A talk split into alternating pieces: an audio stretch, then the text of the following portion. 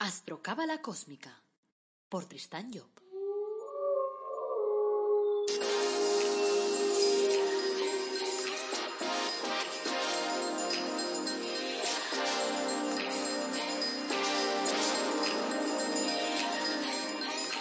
Astrocábala Cósmica, episodio 90.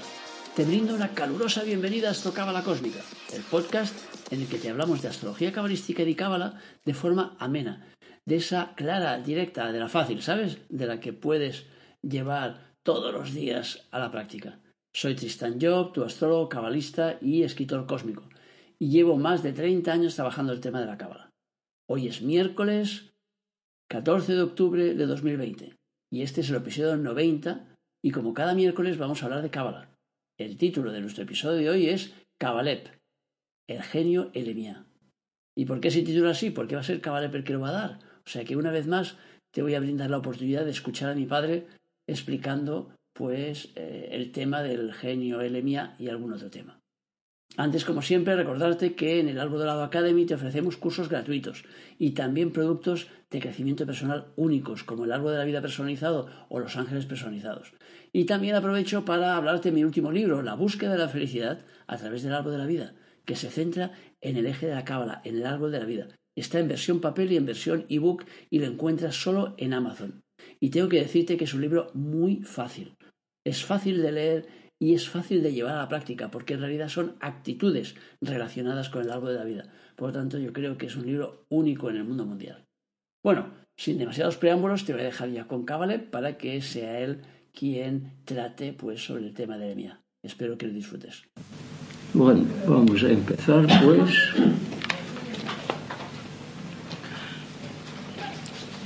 Bueno, hemos hablado de los tres primeros genios en estas charlas de estos últimos días, estas últimas semanas.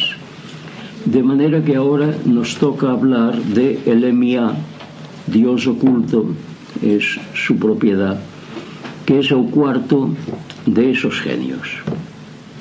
De modo que hemos ido diciendo desde el primer día que los 72 genios establecen en nosotros 72 moradas, que llamamos aquí las moradas filosofales para darles un nombre, para llamarlas de alguna manera, porque tenemos que ir creando una terminología dentro del ocultismo que hasta ahora es muy pobre, una terminología pobre y tenemos que ir poniendo un nombre a las cosas de forma que llamamos morada filosofal al depósito de energías que establece un, un, un genio dentro de nosotros.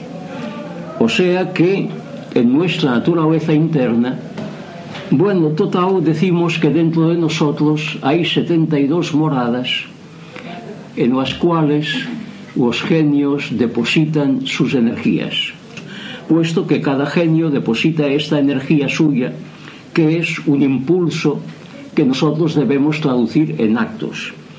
Por otra parte, hay 72 rostros de los genios en el mundo inferior, en el abismo que llamamos nosotros. En ese abismo hay 72, pero como resulta que en el abismo hay tres escalones, de modo que si multiplicamos 72 por 3, tenemos que son 144 y 72, ¿cuántos? 40 216. 216 de abismo. Esos de abismo no pueden establecer morada en nosotros porque se destruye su vibración. De manera que hay una fuerza de repulsión que trabaja con el abismo y entonces cuando aparece una fuerza de abismo, la fuerza de repulsión tiende inmediatamente a destruirla O sea que tiene que actuar ao instante.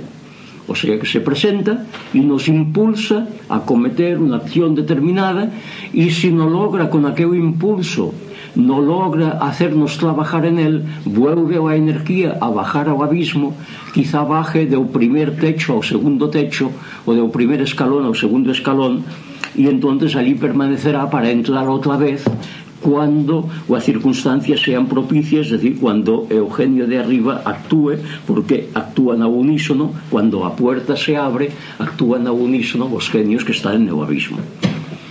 De manera que entonces, si decimos que son tres y que son 216, hemos dicho, ¿no? 216 más los 72 de arriba, serán 272 y de 16, 82, 284. 88. E despois, claro, tendremos que añadirle todavía as pulsiones que nos vienen de cada uno de os planetas. De os 10 planetas que actúan ou de os 9 planetas que están en nuestro sistema solar, incluído Neptuno e Plutón, que como sabéis non forman parte do sistema solar, pero nos, nos influencian desde o exterior, de maneira que si contamos todas esas pulsiones, e as pulsiones de esos planetas situados en un grado determinado e a medida que van circulando por cada uno deste grado van interiorizando en as moradas internas porque o Sol e Venus e Mercurio e a Luna e todos os demás tamén organizan unha morada, isto ya o estudiamos ao estudiar o sendero que une Venus a Mercurio para decir que aí construíamos nuestro templo interno e neste templo interno alojamos todos, todas estas pulsiones que nos vienen dos cuerpos planetarios. De maneira que se, se contamos o adeus genios, os positivos, os negativos, o adeus planetas, de cómo día a día, es decir, 360 grados, son 360 moradas de unas energías determinadas, esas 360 moradas, si las multiplicamos por 9, que es el número de los planetas que transitan, incluido el Sol y la Luna, naturalmente, y Neptuno y Plutón, por nuestro sistema solar, pues tenemos que hay una tribu, que hay una maraña, una selva enorme dentro de nosotros de impulsos de impulsos que se van exteriorizando a medida que pasan os días e que pasan as horas. En o que se refiere aos mentales, debemos hablar de 20 minutos en 20 minutos en o referente aos genios, porque en o programa mental de vos planetas tenemos que calcularlo todavía non se ha hecho jamás ningún cálculo para decir como eu sou o Neptuno o Júpiter en un determinado punto en un determinado grado de zodíaco actúa sobre nuestra naturaleza física sobre a, a emotiva e sobre a mental. Pero o mental pois é a unha velocidade tremenda entre os genios pois a, 70, a, a, a 20 minutos por día.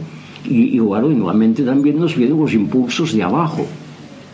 O sea que constantemente estamos trabajados por una serie de impulsos y si estamos vivos a todos ellos, si estamos vivificados, es decir, si respondemos positivamente a esos impulsos, entonces tendríamos que ser una especie de ametralladora que constantemente tendríamos que disparar pulsiones para exteriorizarlas y convertirlas en actos determinados.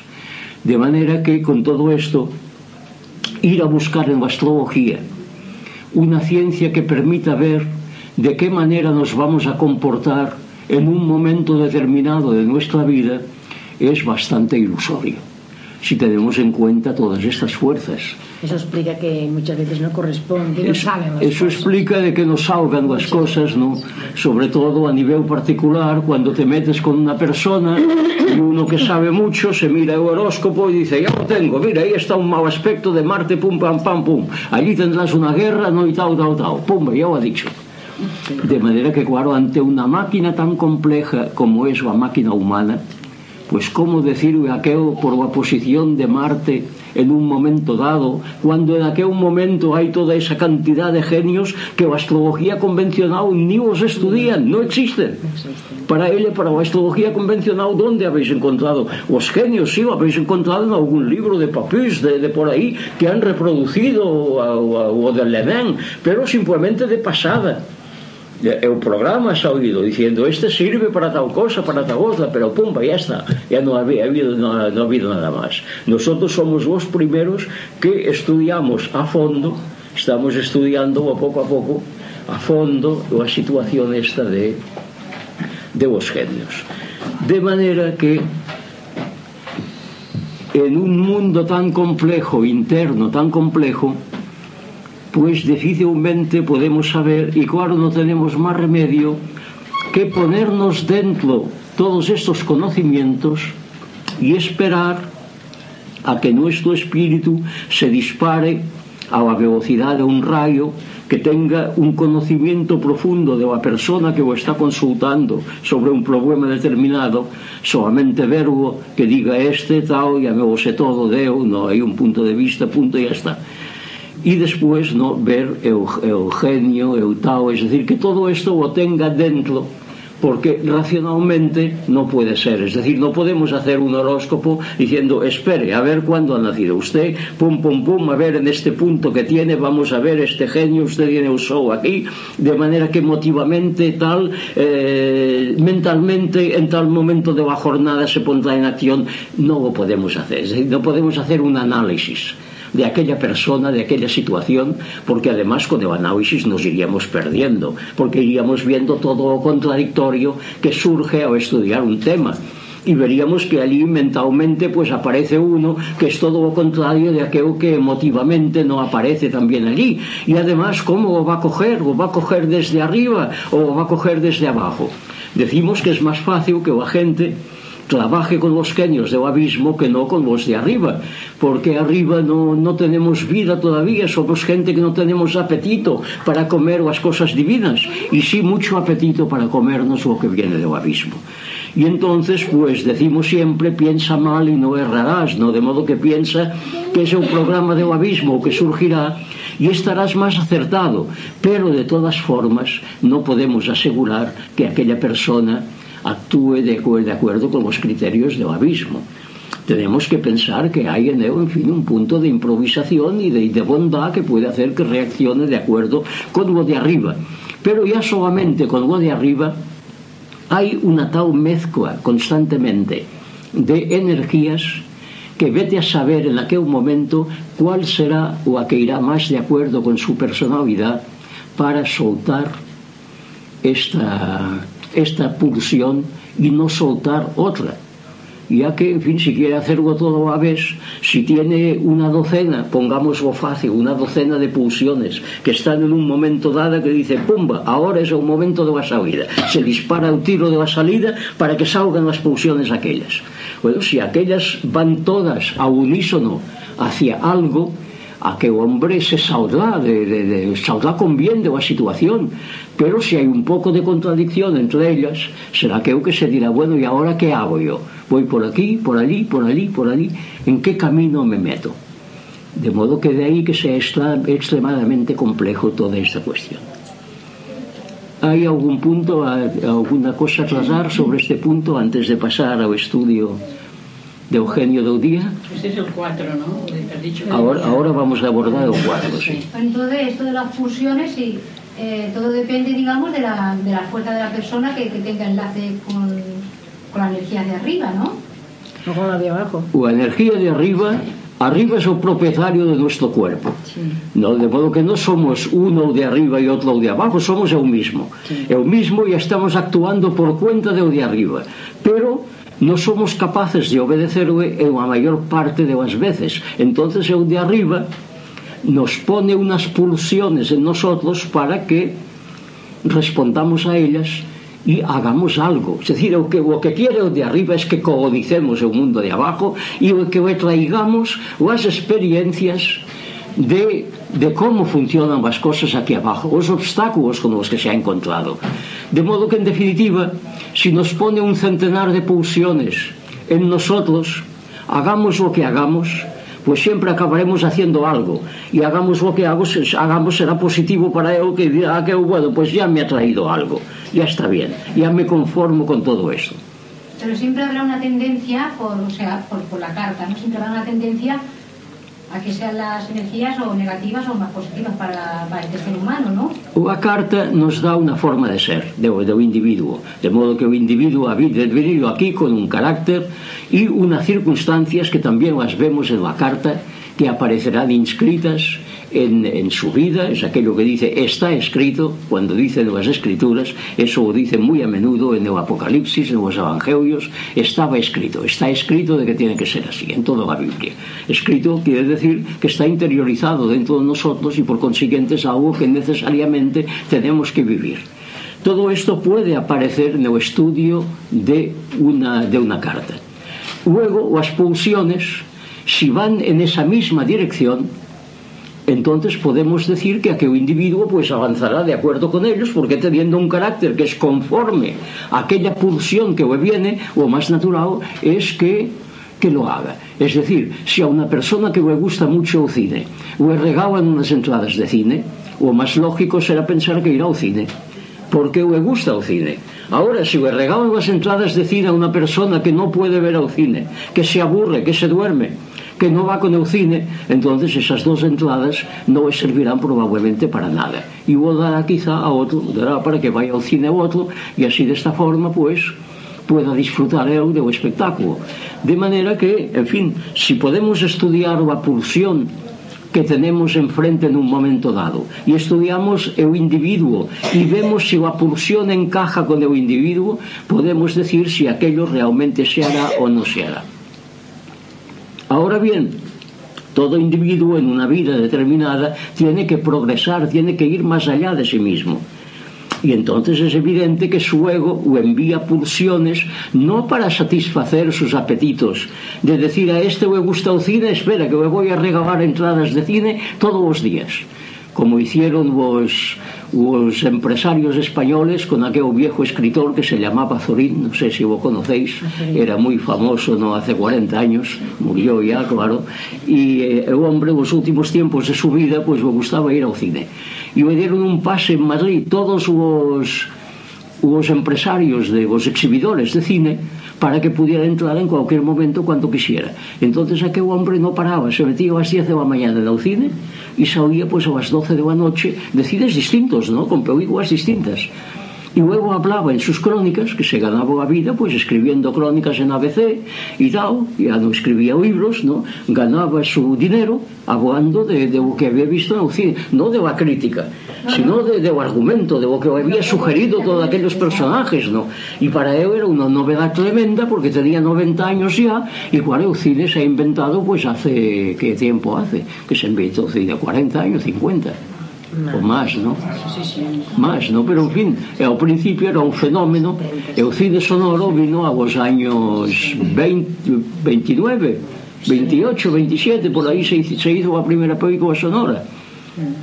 De modo que era unha novedad todavía para estos, non? Pero ha ido desarrollando la imaginación con aquellas cosas que veía nuevas, ¿no? Claro. De modo, pero o ego, ya digo, o ego non nos dá entradas para hacer aquello que nos place sino para aportar algo nuevo. En una vida venimos no por, para aportar experiencias nuevas a nuestro ego. Y por consiguiente, pues difícilmente podemos saber cómo reaccionará o individuo ante impulsos que para él suponen una novedad. Todos estamos anclados a nuestra vida, aunque nos vaya mal, aunque nos vaya mal nos acostumbramos. Hasta los mendigos que van por la calle se acostumbran a ser mendigos, a llevar una pancarta explicando su caso y tal, y decir, mira, este me lo ha oído, y tal, ¿no? Y en fin, esas observaciones que se hacen, de modo que hasta a ellos les gusta. Y luego cuando vienen a ese mendigo y le dice, hemos encontrado un trabajo para ti, aquello dice, bueno, un trabajo y un trabajo en qué? Vamos a ver, a ver, ya con agresividad reacciona y dice, a ver, explíqueme en qué no ese trabajo, porque con toda seguridad ganará menos dinero de lo que estaba ganando como mendigo. De manera que hasta estos, pues, les gusta permanecer allí donde están, llevando la vida incómoda que llevan y se acostumbran a ellos y no y tenemos y, y no miedo a lo nuevo, no tenemos miedo a lo nuevo, no nos gusta lo que no conocemos, lo que pasa. Sí, no solamente miedo a lo nuevo, es que nos gusta, en fin, aquello que conocemos siempre nos gusta más. Es aquello que, se, que dice o dicho de vale más no loco conocido que cuerdo por conocer, porque no sabes nunca dónde te llevará este cuerdo no que conoces no de golpe. ¿no? De manera que eh, Difícil es prever no por dónde irán y en todo caso, ya digo, tenemos miles de pulsiones que están actuando dentro de nosotros Y como tampoco podemos llevarlas a cabo todas ellas, porque es imposible hacerlo, entonces tenemos que elegir entre ellas cuál será la pulsión que vamos a exteriorizar y vamos a convertir en acción. O sea que constantemente nos enfrentamos a una elección, Una elección que minuto a minuto tenemos que hacer y tenemos que decir yo voy por aquí, yo voy por allá, yo voy por este otro sitio. Claro, en esta elección tenemos que procurar de elegir lo que más vaya con la parte superior de nuestra personalidad. De modo que en esto pues tendríamos que rezarle al genio que rige nuestro destino, nuestro destino, el, el programa de ego, el futuro programa tendríamos que rezarle para decirle Señor, haz que pueda estar á altura de mi destino y no me desvíes del camino que mi ego me ha trazado para que te mantenga en eu por la mañana primera hora Claro, este genio que vos rige es aquel en el cual se encuentra la, opos la posición de nuestro Urano en el nacimiento, porque Urano es el que abre la, el programa del ego. Urano é unha parte do ego, é, é, é a parte de Osma, Osma Urano, é o mismo.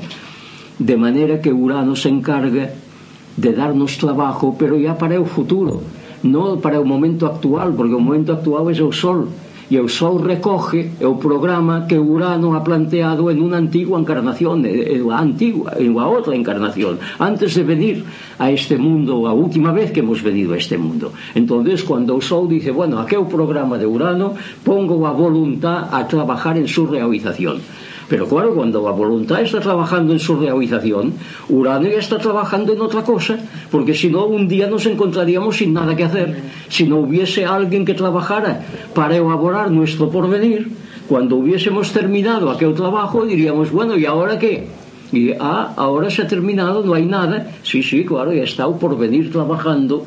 De manera que allí está Urano, está nuestro futuro, está el, lo que el, el el ego nuestro nos ha puesto como tarea para una próxima encarnación o para cuando eu sou haya agotado el trabajo que le han propuesto en la presente encarnación que no es en la presente sino que es lo que Urano estaba programando en la pasada.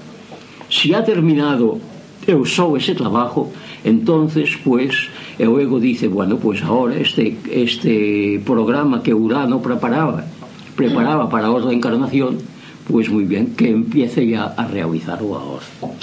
Y entonces este genio, es decir, el genio que se encuentra en el grado donde está situado nuestro Urano, por rotación es aquel que indica el trabajo que tendremos que llevar a cabo en una vida próxima.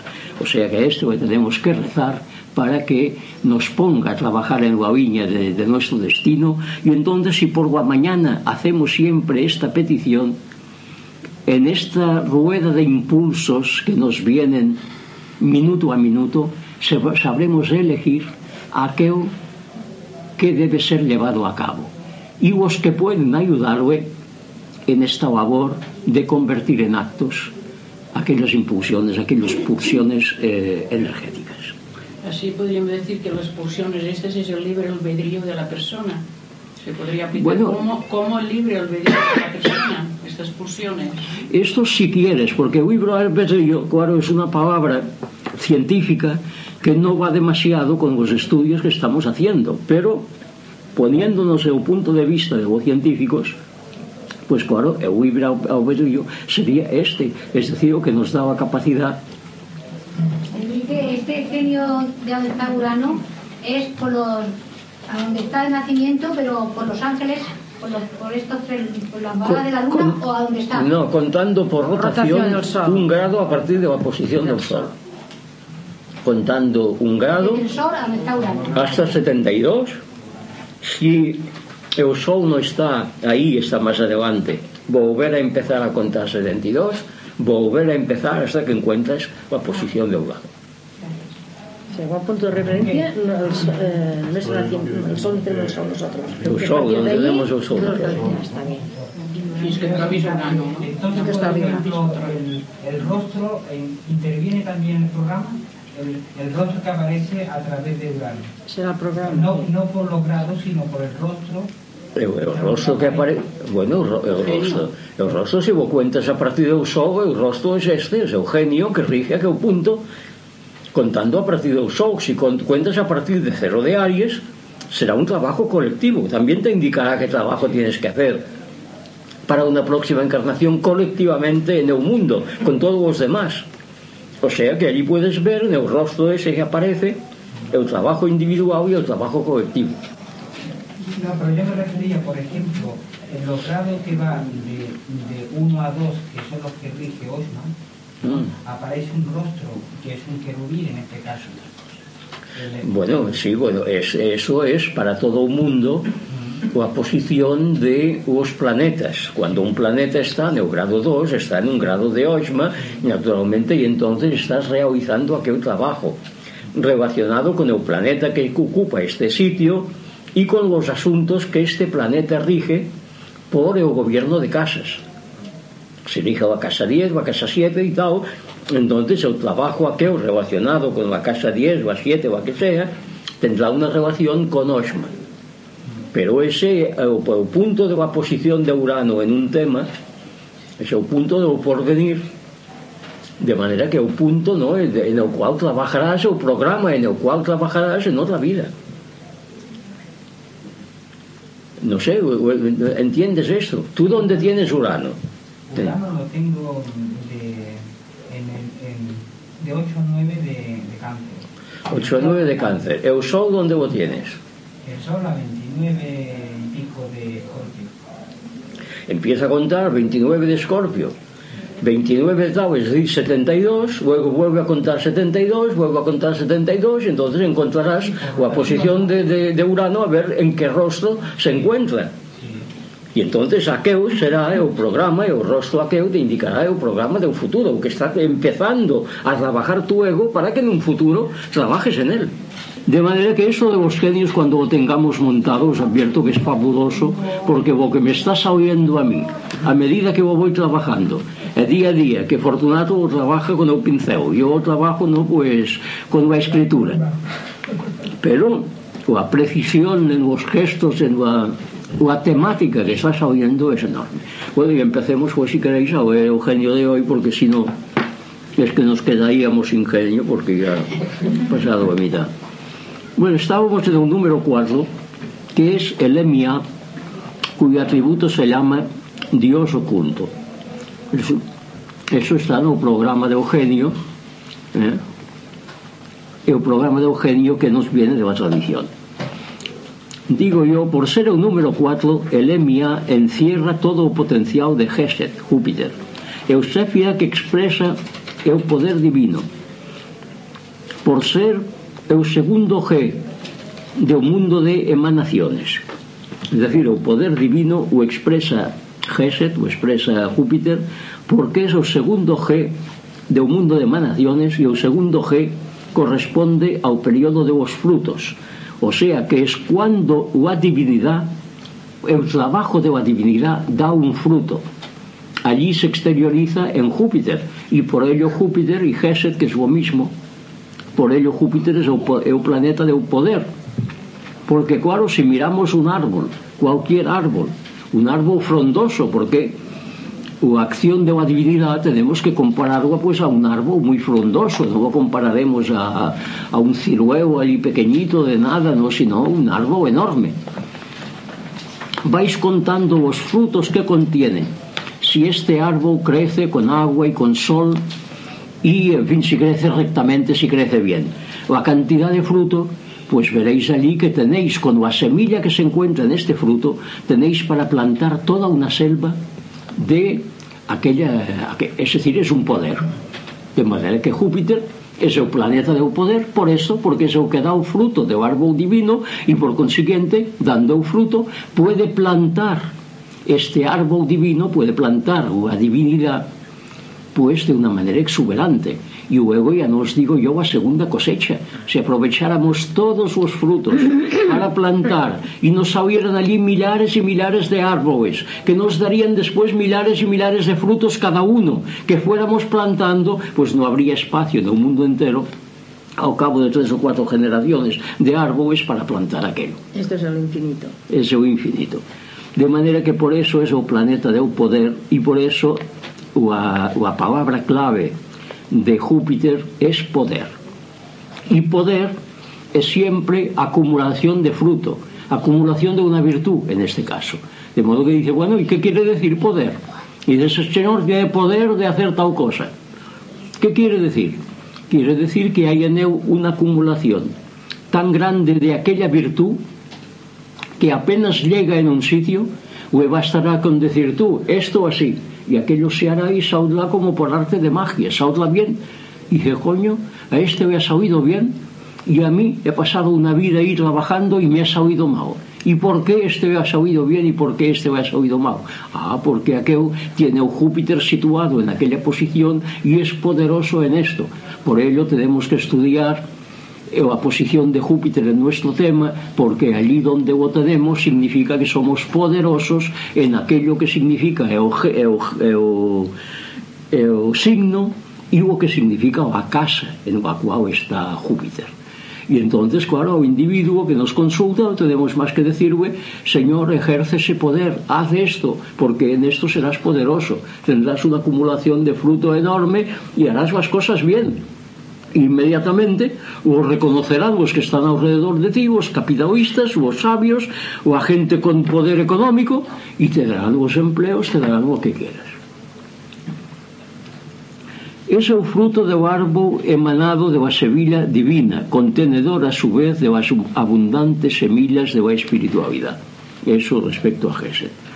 Elemia sitúa en nuestra morada filosofal número 4 esa esencia llamada poder divino, que permite a nuestra divinidad interna expresarse veladamente, ao igual que as semillas se ocultan en la fruta, e que as semillas que se ocultan en la fruta non son aparentes a primeira vista, pero esas semillas que aparecerán cuando a fruta haya sido consumida generarán múltiples plantas a la imagen y semejanza de yo espiritual. Si en nuestra cuarta morada filosofal hai existencias, podemos construir en la tierra e o mundo divino e podremos ir rectificando os errores que en eu camino podamos cometer. El Lemiá trabaja en el sendero 4, el que construye Gesed. Si ese baluarte de la espiritualidad es fuerte en nosotros y se encuentra en condiciones de operar, como decíamos, significa que o yo espiritual es poderoso y en un momento dado puede decir basta en los errores que cometemos y encarrilar nuestra vida según sus superiores criterios. Eso sendero 4, evidentemente, ao estudiar os senderos en nuestras lecciones, os estudiamos a partir de 11, como sabéis todos que son realmente os senderos, es decir, a relación entre planetas. Pero os diez primeiros senderos son os que corresponden a la formación interna en nosotros esa fuerza planetaria. O sea, para que o planeta do exterior pueda funcionar, tiene que encontrar en o interior un cobijo. E o primero, antes de que pueda existir unha relación de planeta a planeta, es construirnos unha morada que corresponde a cada uno desos de diez planetas de vos diez, en fin, de vos diez séfiras que corresponden ao árbol cabalístico. De maneira que os diez primeros genios se ocuparán de la formación de esos éfiras y en este caso este se ocupa de la formación de, de Geset Esto es evidente que todos lo tenemos ya formado, que es un trabajo que hemos realizado a lo largo de muchas encarnaciones y de una manera inconsciente. Hemos ido formando en nuestra organización interna este árbol y ahora el árbol lo llevamos todos dentro. A partir de ese momento ese árbol de dentro puede captar las energías del de árbol de fuera e entonces canalizar cuando a copa desas de, de, dese de árbol se ha llenado se vacía a través de os senderos, os senderos que van de Júpiter a Venus, de Júpiter a Urano, de Júpiter a Marte ou de Júpiter ao Sol. Se invoca este genio contra los tormentos del alma, se dice en su programa, y luego se nos dice que el EMIA domina los viajes y las expediciones marítimas. Son esas expediciones marítimas precisamente las que producen tormentos, tempestades en el alma. El EMIA nos carga de poder divino, un poder que es el fruto del árbol elaborado por Keter Vina. ¿Qué vamos a hacer con esa preciosa carga? O a corriente de vida nos obliga a transportarla por mar ao lejano país de las realizaciones humanas, ya que Gesed, que é o segundo G de un mundo de manaciones, é a vez o iot de un mundo de creaciones, é un mundo de agua, de modo que a carga espiritual debe ser conducida por agua a través de nuestros encrespados sentimientos, para que un día el poder divino pueda convertirse en Malkut en un acto material. Esa carga de fuego debe viajar por el mundo del agua y es natural que ese contacto de elementos, elementos contradictorios produzca en nosotros tormento. Es decir, a ver, yo creo que es importante entender este punto.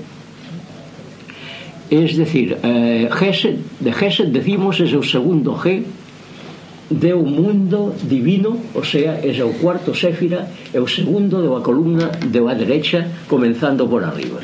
De modo que aquí tenemos ao, ao, ao Gesed. Gesed, de modo que es 1, 2, 3, 4. Pero ao mismo tiempo empieza o ciclo de agua, del cual este é o primeiro. De modo que volvemos a contar 1, 2, 3, 4. O sea que este é o número 4 de Oséfiras contando a partir de Keter y es el número uno en un mundo de creaciones que empieza precisamente así. El mundo de creaciones es un mundo de los sentimientos. De manera que eh, Júpiter transforma o asemilla del árbol divino. Es decir, la divinidad ha formado un árbol y en este árbol encontramos unas semillas. Bien, estas semillas tienen que ser plantadas en nuestra tierra humana y estas semillas darán como resultado unos sentimientos en nosotros y unos sentimientos que serán contradictorios con la espiritualidad. Porque la espiritualidad navega, por así decirlo, en el mundo del fuego, mientras que los sentimientos están en el mundo del agua. Y entonces es una lucha que empieza del agua contra el fuego intentando apagarlo. O sea que empieza ese transporte por mar, como digo yo en este párrafo, de las energías de Elemia, que o carga, o carga por su parte divina. Dice, bueno, ahora o tengo que conducir yo a un mundo de las experiencias humanas, que es el de Marte. O sea, desde aquí tiene que ir a través de todos los éfiras, tiene que ir bajando hasta llegar a descargar la mercancía en Marte. Y esto tiene que hacerlo en medio de un elemento hostil, de manera que a medida que va desarrollando un programa y diciendo Mahasya, diciendo tengo, que diga, tengo que hacer esto de esta manera y de este otro, van acumulándose en su ruta los obstáculos porque vienen las pulsiones que están ya gestadas en nuestro mundo sentimental, es decir, que forman ya una pared, que forman una, un, algo materializado, materializado no mundo dos sentimentos, non no mundo físico. De modo que entonces es ese encrespado mar, es decir, de transportar unha exper experiencia que es netamente espiritual, transportarla por o mundo dos sentimentos e o mundo dos sentimentos pois pues, acaba diciéndole, espera, que tú traes una carga preciosa. Hombre, si yo me vendo esa carga, voy a poder realizar esto, aquello, es decir, un mundo de los sentimientos, es lo que tiene, tiene proyectos materiales. Lo que dice, yo con esto me podré comprar un yate. Dice, no, es que esto tendrían que ser experiencias, que saber, ¿no? De lo que sentimos, ¿no? Cuando esto, cuando aquello trata de explicarle psicológicamente lo que quiere, ¿no? Nuestra personalidad eterna y el otro dice, no hombre, no, que lo bueno es ir en yate, que ya verás que vamos a tener una reputación tú y yo, déjame a mí que vamos a conducirlo de forma que todo esto saltan chispas, porque el programa de ego va por un lado y los sentimientos van por otro. De ahí que produzca esos, esos tormentos de espíritu que produce este genio. Se invoca este genio contra los tormentos de alma, se dice en el programa, 嗯，对，谁也不能随意。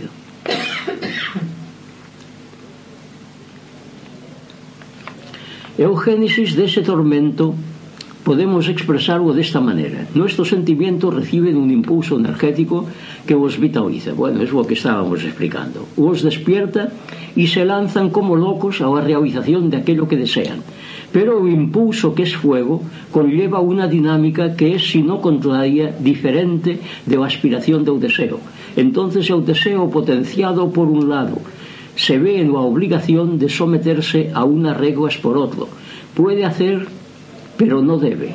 Y de ahí el tormento, que se resolverá o bien saltando por encima de la barrera del deber o reprimiendo el deseo, o primeiro generará un tormento aún superior inherente a la transgresión de barregas o segundo hará que o deseo se, se retuerza en su insatisfacción. El Elemia aplaca ese tormento lo hace informando ao individuo sobre aquello que o ha producido porque non hai nada como conocer a naturaleza de un mal para que el mal desaparezca. Nos dice su programa que permite conocer aos traidores. Os traidores son, son siempre respecto ao propósito de nuestra divinidad interna. Son traidores son os que pertenecen ao elemento agua e que pretenden apagar o fuego. Elemia nos revela as tendencias emotivas que traicionan o designio espiritual e conocidas esas tendencias, as ponemos, as as podemos extirpar ou por lo menos combatirlas. En unha dinámica externa isto sucederá de a mesma maneira ao invocar a LMA para conocer as personas que mediante su traición nos impedirán llevar a cabo aquello eh, a cabo un gran propósito, sus nombres no serán revelados. Pero como esas personas son los protagonistas externos de tendencias internas, lo correcto no será alzarnos contra ellos, sino suprimir las tendencias que ellos representan y si lo conseguimos dejarán de ejercer como traidores y ya no tendremos motivos para vivir atormentados. Es decir, e o traidor pois o hemos generado dentro de nosotros. Esos que están hablando aí no pasillo os hemos generado nosotros y vos hemos generado de tal modo que yo ya o preveía, si no esto otra cosa, porque hemos empezado a función cuando o reloj mío estaba a 5, cosa que no he podido impedir, me he dado cuenta después. Hemos empezado a, o silencio cuando o minuto estaba a 4 pero hemos abierto la sesión cuando estaba a 5. Y cuando hemos dicho vamos a guardar silencio, Apolonia se ha puesto a hablar y eso ya sucedió otra vez. De manera, he dicho, cierra la puerta, oye, cierra la puerta, estaba gente al tornado y tal, y también por aquí. De manera que me he dicho, hoy van a estar presentes los de abajo. Y a una vez vinieron, hicimos una sesión que lo dijimos todo al revés de lo que habíamos dicho la sesión anterior. De manera que de vez en cuando nos visitan y dicen, espera que voy a ponerte un obstáculo. De manera que, que en fin, tenemos que comprender que generamos nosotros lo que nos sabe mal, lo que nos está fastidiando de alguna maneira. O sea que ao conocerlo, pues aplaca o tormento. Es decir, si estamos conociendo que esta gente que está allí nos está incordiando, el saberlo ya, pois ya, ya, ya hace que non nos indignemos contra esas personas, porque nos decimos, no fondo, corresponde a nuestra dinámica, algo hemos hecho cada uno de nosotros para tener una voz de fondo y tener que estar recitando esta charla ¿no? con una música como si fuera de Parsifal, ¿no? Bueno, total que el conocer una cosa hace que aquella cosa además desaparezca. Y veis que ahora han desaparecido estos aguas nos dice su programa que LMA influencia sobre os descubrimientos útiles. Se o fuego tiene que, que viajar por mar, el o útil será o barco, que permitirá a los dos elementos non estar en contacto directo. Se construimos internamente un barco, a espiritualidade podrá viajar intacta por o elemento líquido, que é su enemigo mortal, e ese elemento o conducirá ao puerto como construiremos ese barco? Con elementos materiales, claro está, menos pesados que o agua, pero o fundamental en ellos será a idea que permite reunir esos elementos, conjuntarlos, ponerles vela, etc. O sea, o que permite separar o agua del fuego é a idea formada con producciones formada con el elemento aire ou a necesidade de separar o fuego de, e o agua hace que nazca a idea producida por a actividade divina Ou a fuerza intermedia gracias ao acuao e o agua e o fuego poden trabajar juntos en este sentido, o descubrimento útil é aquel gracias ao cual fuego e agua se concilian. O sea que isto, se o aplicamos á realidade, pois vemos, se vemos o tema de dos personas que tienen os planetas ou a mitad repartidas en signos de fuego e ou a mitad repartidos en signos de agua. Son as persoas que estarán en contradicción permanente porque o fuego, ou a influencia do fuego, é súa espiritualidade que os impulsará a realización de grandes cosas e o ego, as emociones e o agua dirán, no espera que tú vas a hacer esto e hará exactamente o contrario de aquello que se propone hacer como tantas veces ocurre en la vida, cuando la gente se dice voy a ayunar. Yo cuando me encuentro uno que dice voy a empezar un ayuno, digo, uy, ¿cómo se va a hinchar este? ¿no? Porque lo que hace es ponerse a comer ¿no? como diez veces más de lo que comía ordinariamente. Y dice, bueno, empezaremos más tarde y tal. Es decir, hacemos lo contrario muchas veces. Entonces el elemento útil en esta persona que no llega a construir este barco que os separe de o elemento agua, de o elemento fuego, para que cada uno pueda ir por su camino, es decir, que o agua non sea un elemento que vaya en contra de aquel proyecto espiritual que tiene. Ese hombre que tiene planetas en signos de aire, porque o aire é súa idea, é o viento, é súa idea e entonces este será o que podrá construir o barco o barco mítico, claro, non se va a poner ali a construir un barco de verdad sino que eh, hará que esta persona encuentre la forma de separar los dos elementos, su fuego interno y su agua interna, separar los dos para que pueda llevar una vida constructiva, es decir, para que pueda llegar a puerto en aquello no que ha emprendido. Y claro, si, son, si no es una, una persona que esto pase, en una persona que tiene la mitad de agua y la mitad de fuego, sino que pasa en dos personas. Una de ellas tiene todos los planetas o casi en fuego y otra los dos, todos los planetas o casi en agua. Entonces hay que buscar uno que tenga todos los planetas o casi en, en aire y ese será é o que vos permitirá a esas personas non chocar constantemente. No que non haya tormentos en su vida no y llegar a puerto pues en aquello no que han, que han programado. De manera que claro a astrología pues acabará siendo esto. Es decir, viendo os problemas que puedan tener as personas de acuerdo con o temperamento escrito en sus temas y decirles tú vete aquí en esa organización en vidas colectivas porque o concepto de familia en o futuro se va a ampliar e se va ampliar no tomando un elemento desta familia e uno desta outro, uno deste outro e entonces decir, pues mira, tu familia es una mierda de modo que mejor que vengas con nosotros e allí formaremos una familia ideal a familia ideal no puede formarse sobre as ruinas de una antigua familia que has destruido. Tiene que ser una suma y sigue nuestra vida.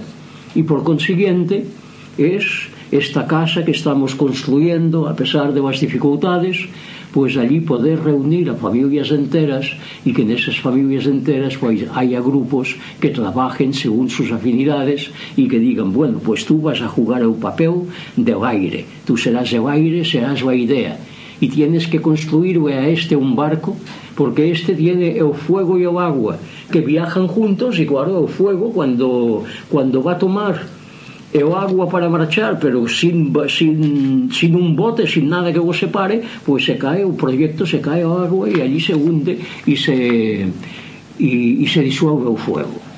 Entonces tú ves construirás o camino, tú verás de que forma pueden entenderse estos en la vida. Y entonces la vida será un juego que es lo que será en el próximo milenio ese milenio que vamos a entrar dentro de pocos años de 11 años ni siquiera 11, 10 y, mico, y medio. De manera que entonces los juegos serán los que irán prevaleciendo y nos ganaremos la vida participando en juegos y disminuirán nuestras necesidades económicas y materiales para, para hacer esta tarea humana de decir tú serás agua, tú serás fuego, tú serás aire, de manera que vamos a ver, tú te encargarás de que puedan conducir esto, esto, este proyecto a otro puerto, un puerto lejano, lejano fuera, más allá del punto en que se encuentran, el punto en que se encuentran ellos mismos, no decir vas a viajar y vas a irte no pues por mar América y tal, no, América interna, es decir, vas a viajar de manera que puedas alejarte de la situación actual en que estás viviendo anímicamente para entrar en un mundo nuevo, en una situación anímica nueva. Eugenio de Abismo trabaja...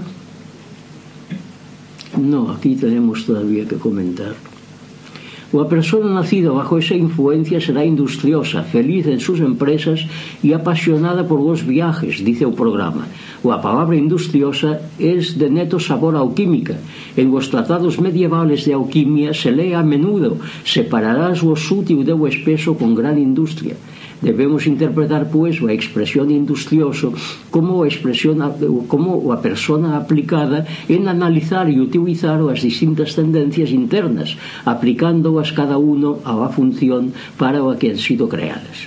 Si observamos una moderna máquina en funcionamiento, Vemos a maravillosa precisión con que os brazos mecánicos actúan sobre as piezas en asamblaje.